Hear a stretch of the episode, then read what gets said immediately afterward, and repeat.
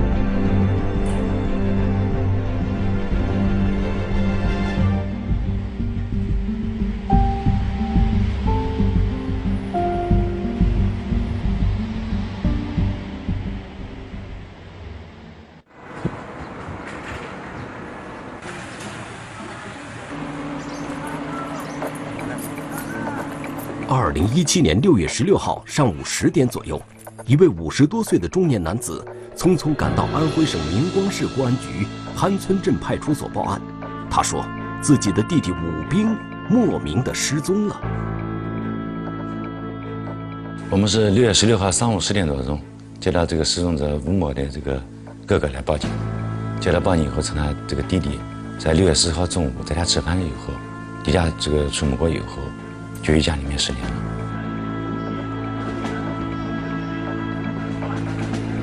武兵今年四十九岁，是安徽省明光市潘村镇人，早年离异，现在和母亲、儿子一起生活。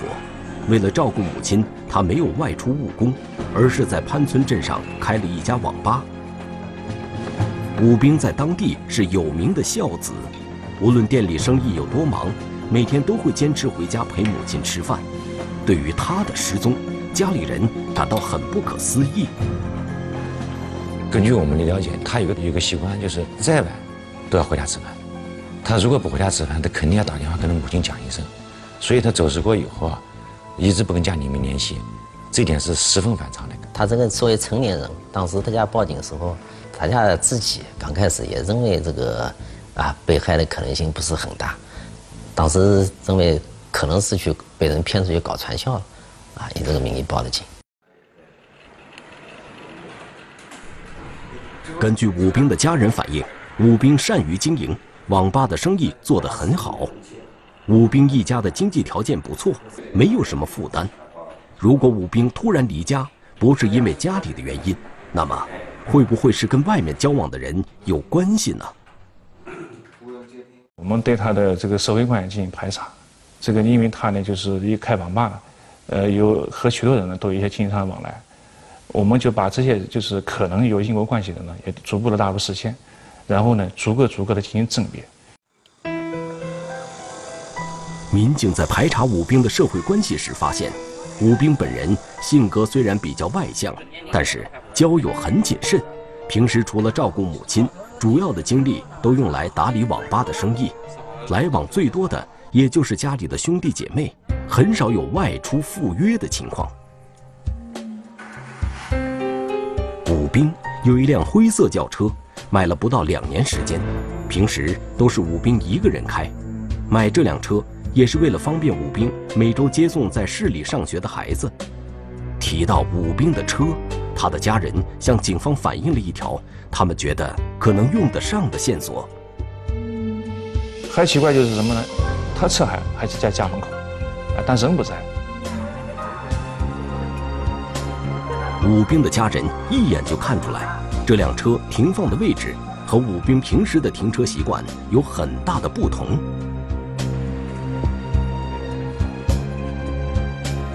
因为他们知道，平时武兵的车子停的地方呢，是他离家他家的附近，一个比较空旷的地方，不经常停在他家对面。如果失踪的是妇女或者儿童，哪怕失踪时间只有几个小时，警方都会毫不犹豫地立案侦查。可是，本案失踪的是一名正值壮年的男性，又没有任何线索表明他的生命安全受到威胁，就连武兵的家人也不能确定这究竟是不是一起案件。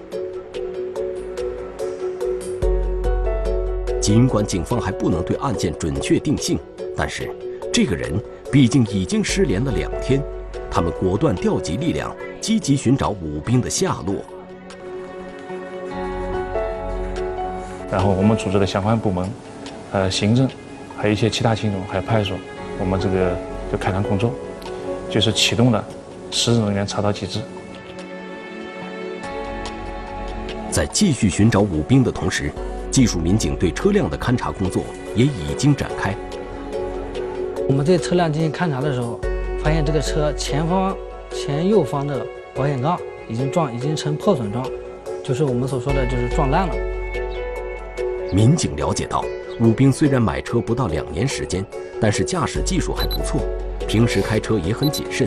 买车的两年时间里，从没有出过如此严重的损坏，这一情况也很反常。我们就怀疑这个车辆，他是否是一个新手，或者说驾驶不熟练，或者说心情不平稳的状态下驾驶的，因此，我们就怀疑这个车辆可能不是吴某某他本人开回来的。如果车子不是武兵开回来的，那又会是谁呢？而武兵本人又去了哪里？车子里面会不会留下一些蛛丝马迹呢？在车辆前方进行勘查的时候，发现车辆的钥匙放在车辆的挡杆处，这是一个反常现象，应该不是他自己造成这种行为。如果他是自己的话，他应该把钥匙拿出来。他这个车是呢，就是门一关就自动上锁的。然而，令警方感到疑惑的点却越来越多。车子后座上有一床被子和一件叠得很整齐的白色 T 恤。经武兵家人辨认后确认，被子是武兵刚从市里上学的孩子那儿取回来准备换洗的，而那件白色 T 恤正是武兵六月十四号离开家时穿的衣服。这点呢，造成了当时我们的思路是不是武兵后来又回家换衣服的，或者这个到别的地方这个穿什么别的什么衣服，这点是比较可疑的。这些发现都和武兵日常的生活习惯极为不符。技术民警对车辆展开更为细致的勘查。后来我们在这个车辆左后方车轮上方的车身表面上，发现有可疑斑迹。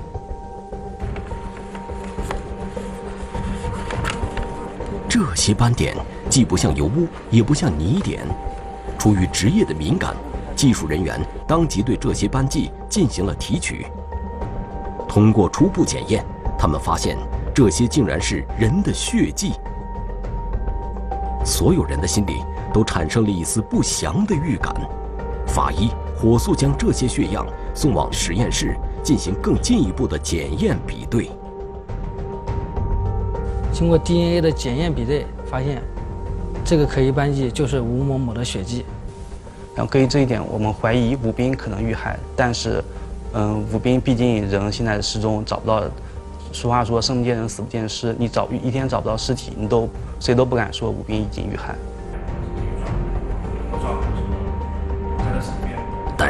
除了武兵的血迹之外，民警在车里面没有提取到其他人的任何信息。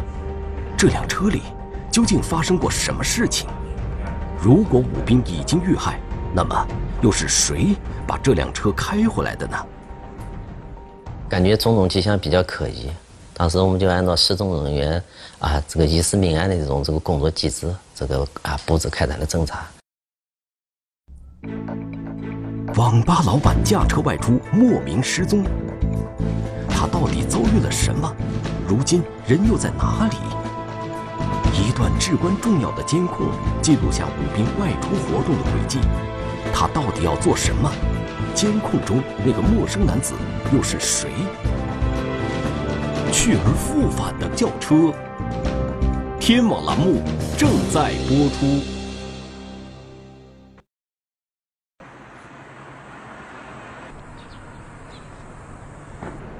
二零一七年六月十六日，安徽省民光接到报案，四十九岁的网吧老板武斌在六月十四号中午接了个电话后，就开车离开家，从此音讯皆无。方可，这很可能是一起重大刑事案件。这是一个没有现场，也没有尸体的一个案件。这个我们以前侦破的案件，侦查的这个方法是一样，但是侦查的这个方向是不一样的，是反着来的，是从一个没有现场、没有尸体，然后呢就找这个人。应该是从应该是凌晨的时候。综合各条线索，警方复原了武斌失踪那天他离开家后有可能走的所有路线，调取了沿途的监控视频。并沿着各条路线进行了大量走访。因为盘城这个地方呢是农村的一个乡镇，视频建设的不是很好，调取的一点视频都是一些住户或者一些商户一些视频，尤其呢这段时间呢可能和大风是晚上，这个视频的效果很差。调取过以后，我们把盘城街上这个他有可能经过的所有街道的视频一一边考一边看。民警开车沿着武兵当日的轨迹一路追查，发现潘村镇上的一条狭窄道路是武兵进城的必经之路，在整条街上只有一个小商店的监控可以使用。民警调取监控后发现，二零一七年六月十四号十二点零二分左右，一辆灰色轿车开到了小商店前的一条巷口处就停了下来，但是驾驶车辆的人好像并不知道要停在这个巷子口。车子稍稍开过了一点，司机又往后倒了一下车，才彻底停稳。经过细致辨认，民警确定监控中出现的灰色轿车就是武兵的车。据武兵家人反映，武兵当天中午是一个人从家离开，但我们最后在巷口发现，这个从武兵车上又下来一个年轻人。在监控里，武兵的车停稳后，开车的人。却一直坐在车里没有出来。十几秒钟后，从副驾驶位置突然出来一个人，由于树木遮挡，并不能看到是谁。等到这名男子下车后，绕到车身左侧时，通过轮廓判断，是一名身材高大的年轻男子。从这名男子坐的位置来看，两人肯定相识，而且应该很熟悉。因为这个监控比较远，当时这个年轻人我们只发现年龄应该在二十岁左右。身材和长相都看得不是太清楚。又过了十几秒钟，武兵从车上下来，关好车门后，没有任何犹豫，就跟着这名男子一起走向了旁边的巷子里。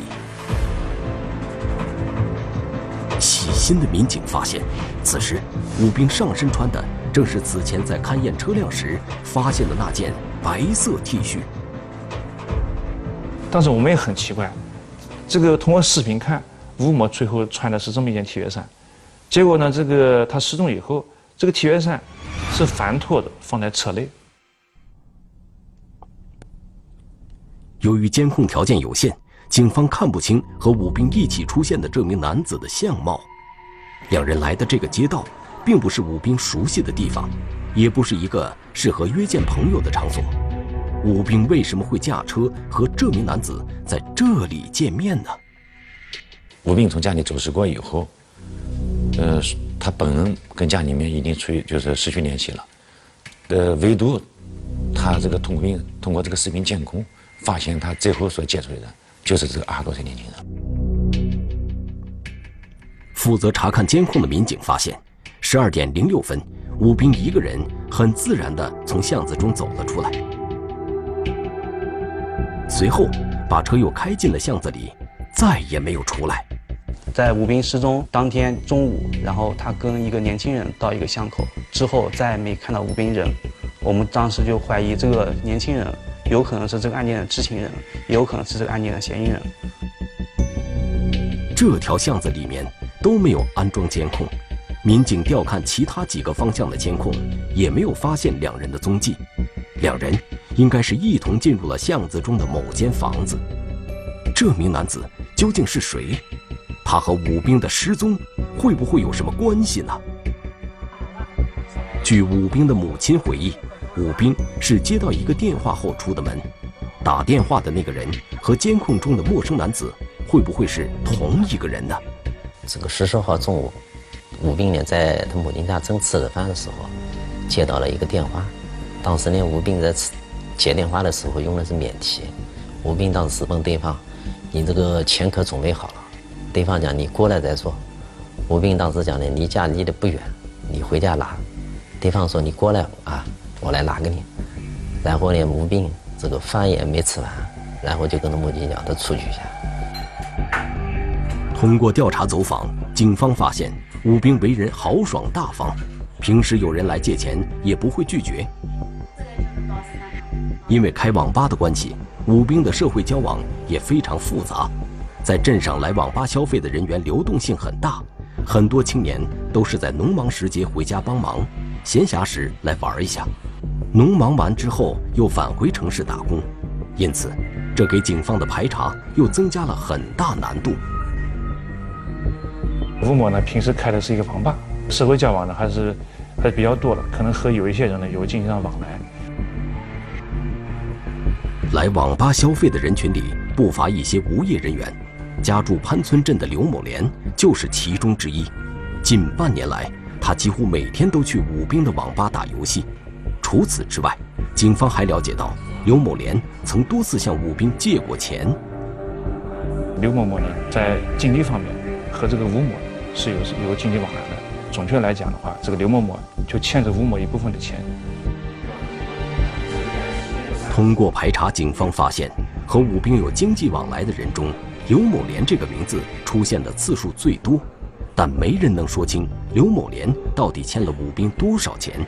像这样的债务关系很容易产生矛盾，甚至成为作案的动机。针对这一情况，警方立即对刘某莲最近几天的活动轨迹展开了摸排。现场的民警感觉他各种表现都比较正常，和朋友在一起谈笑风生，啊，各种表情好像心里没有太重的这个心理负担。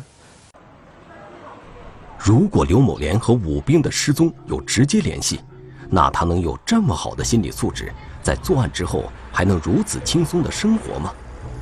办案民警心里也一直在打鼓，是不是侦查方向出现了偏差？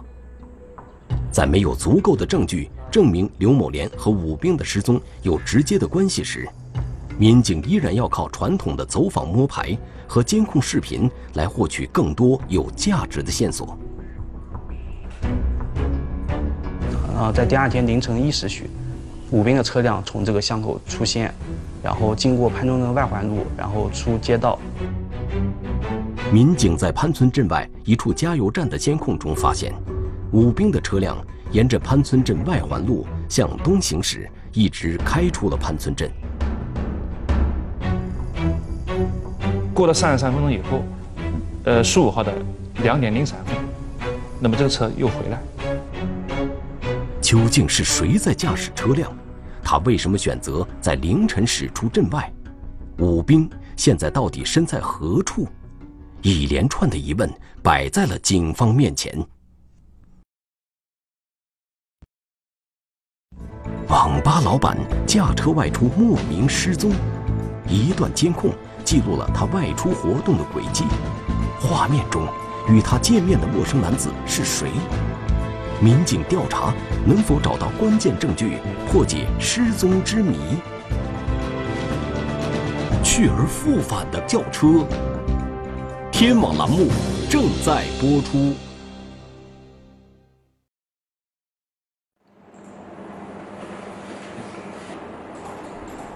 在距离武兵家几公里的一处小商店巷子口，警方在监控录像中发现了失踪的武兵。当时。武兵将车停在巷子口后，和一名陌生男子一起进入了巷子里面。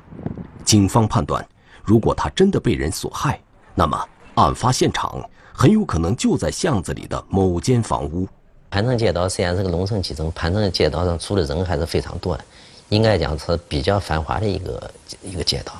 他如果白天作案的话，应该讲这个如果在大街上或者在一些场所作案的话，肯定会这个摄像照暴露出来了。我们分析呢，它有一个比较隐蔽的场所。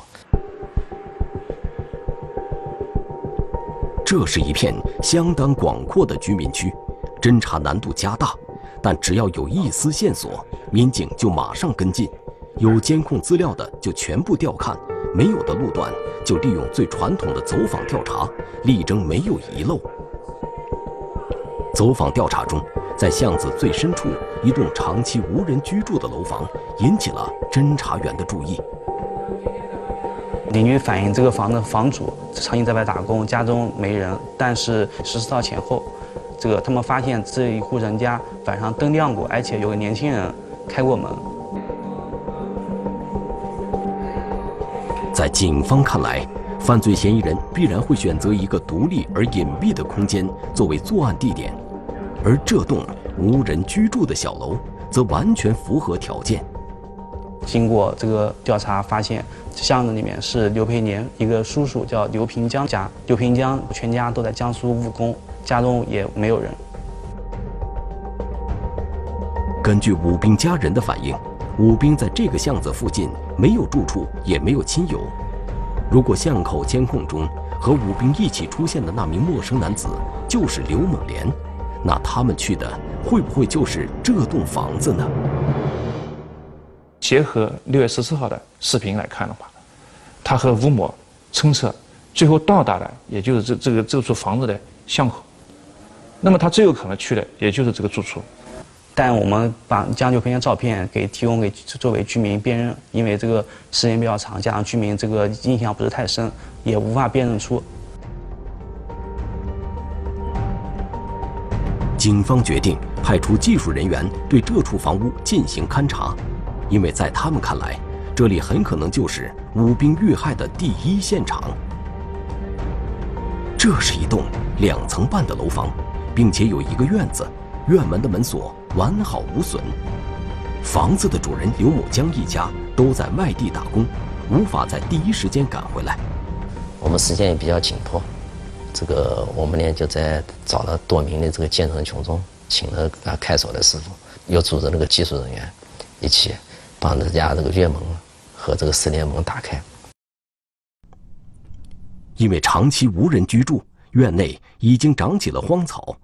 由于房子只装修到一半，院内堆放着一堆沙子，屋门口靠墙的地方还有一摞红砖。我们从院内仔细看，在院内，我们就没有发现明显的什么痕迹，就是像搏斗呀，或者说可疑的这种斑迹。开锁公司的技术人员把堂屋的门打开后，屋里面飘出了异样的味道。站在门口的民警立刻有了一丝不祥的预感。我们在客厅的东墙面和西墙面发现了喷溅状可疑斑迹，并在地面发现了疑似擦拭状的可疑斑迹，应该是在作案之后对现场地面进行了处理，把现场地面上的血迹可能已经被他打扫干净，或者说已经冲走。负责现场勘查的技术民警发现。墙面上的可疑斑迹已经呈现暗红色，如果是血迹的话，时间应该在两天以上，甚至更长时间。警方推断，这跟武兵失踪的时间比较吻合。还有泡溅状的血迹，什么叫泡溅状？它就是这个，呃，带血的物体在挥动的时候甩溅在客体上留留下的这些血迹，泡溅状的血迹。那么由此判断，就是在这里面有一个搏斗的过程。二零一七年六月十九号下午，技术人员对案发现场的勘查工作已全面展开。经过数小时的奋战，警方在现场陆续发现了一些看起来很有价值的线索。在卫生间继续勘查之后，发现了几副手套以及一件 T 恤衫和一个牛仔裤。并在牛仔裤上发现了可疑斑迹。在客厅通往二楼的楼梯上，警方发现了武兵的身份证、银行卡和一张就诊卡。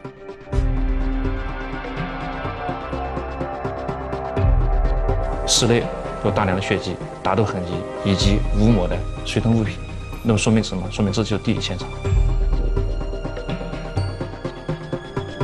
侦查员立即把现场提取到的生物检材送去实验室，经 DNA 检验比对，可以确定这些都是武兵的血迹。但是，对现场衣物上的生物检材提取、检验、比对的过程需要一定的时间，在检验结果出来之前，警方只能依靠手头现有的那些线索来推进案件的侦破工作。我们继续追踪这辆车的这个整个行动轨迹。在两点多钟，凌晨两点多钟，这个车辆被人开到这个武兵家门口，停了下来。画面显示，二零一七年六月十五号凌晨两点三十六分左右，武兵的轿车驶入他家旁边的巷子内。奇怪的是，车辆的尾灯一直打着双闪，随后车辆驶出胡同向右拐去。从双闪的灯光可以判断出。车辆已经停了下来。大约一分钟后，车灯熄灭。我们对这个武斌家门口附近的所有的我们社会监控，还有老百姓家面监控都进行了调取，通过大量的梳洗分析，最终在一个手机店门口监控发现，嗯，一个年轻人。这家手机店的位置和武兵家只隔着两条街的距离。通过监控，民警发现，二零一七年六月十五号凌晨三点零七分左右，一名穿黑色皮夹克的年轻男子出现在画面中。虽然是黑夜，但人物距离监控探头很近，可以清晰地看到他的体貌特征。为了保证万无一失，警方组织周边的村民对此人的图像进行了辨认，很快就被人认了出来。进一步摸排确认，这个年轻人就是潘村镇居民刘培年。通过调查，民警发现，整个晚上除了过往的车辆外，只有刘某莲一人从这里步行经过，而武兵的车辆也正是在天亮之后被他家人发现的。警方推断，武兵的失踪一定和他有关。经我反映，他当时动作就是非常自然，一点都没有作案过以后这个紧张感或者就其他一些掩饰的行为。网吧老板驾车外出莫名失踪，警方通过监控查找到嫌疑男子，两人为何来此见面？犯罪嫌疑人究竟用了什么手段蒙蔽了被害人的双眼，令其落入陷阱？去而复返的轿车，天网栏目正在播出。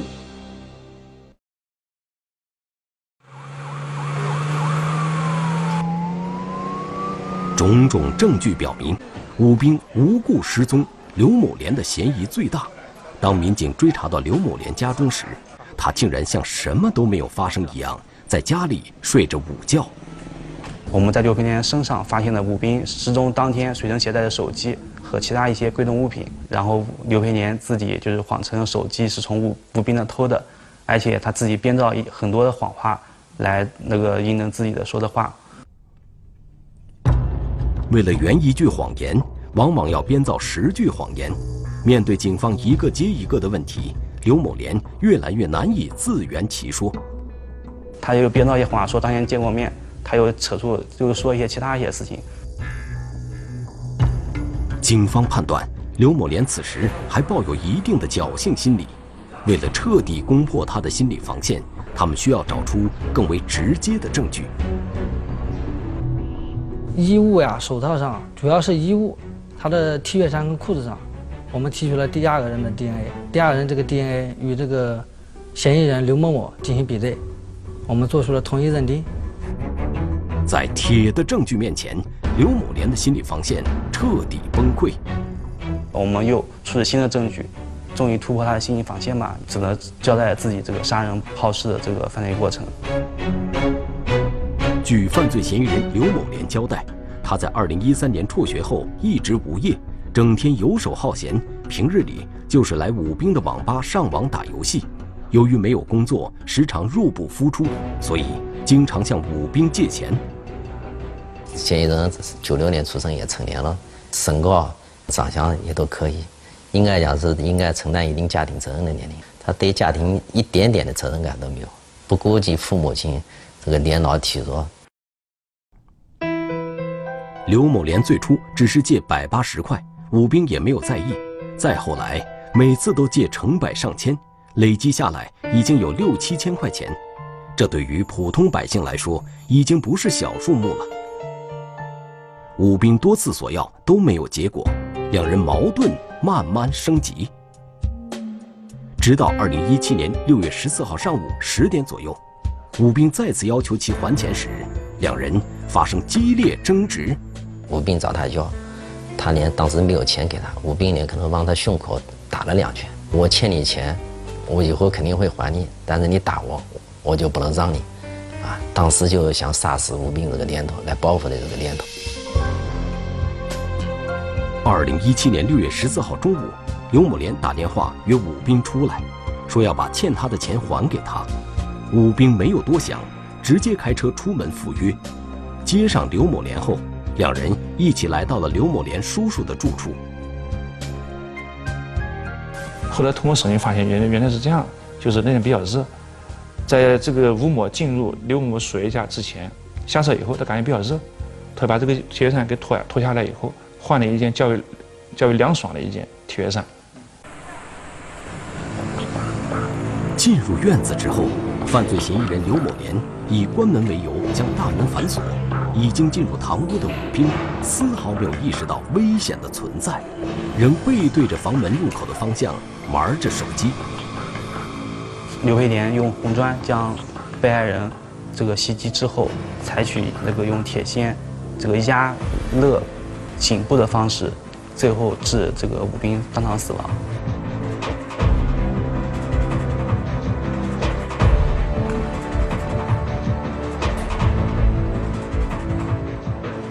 他简单的打扫了失联现场，处理过以后呢，他当天下午他就上街了，然后在凌晨一点多钟，他开着吴斌的车，把这个尸体用棉被等衣物包裹，给弄到这个吴斌车上。车内呢，由于他用那个棉被包裹和这个衣物处理，车内也没只有几微量的血，啊，这个也没有发现大量的这个血迹。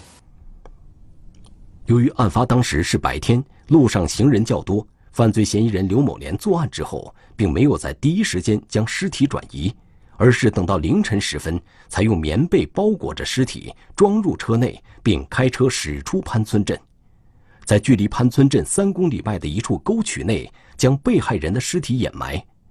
由于当时精神高度紧张，刘某莲自己也记不清具体的埋尸地点。他用什么东西搞的？用线，哪来线呢？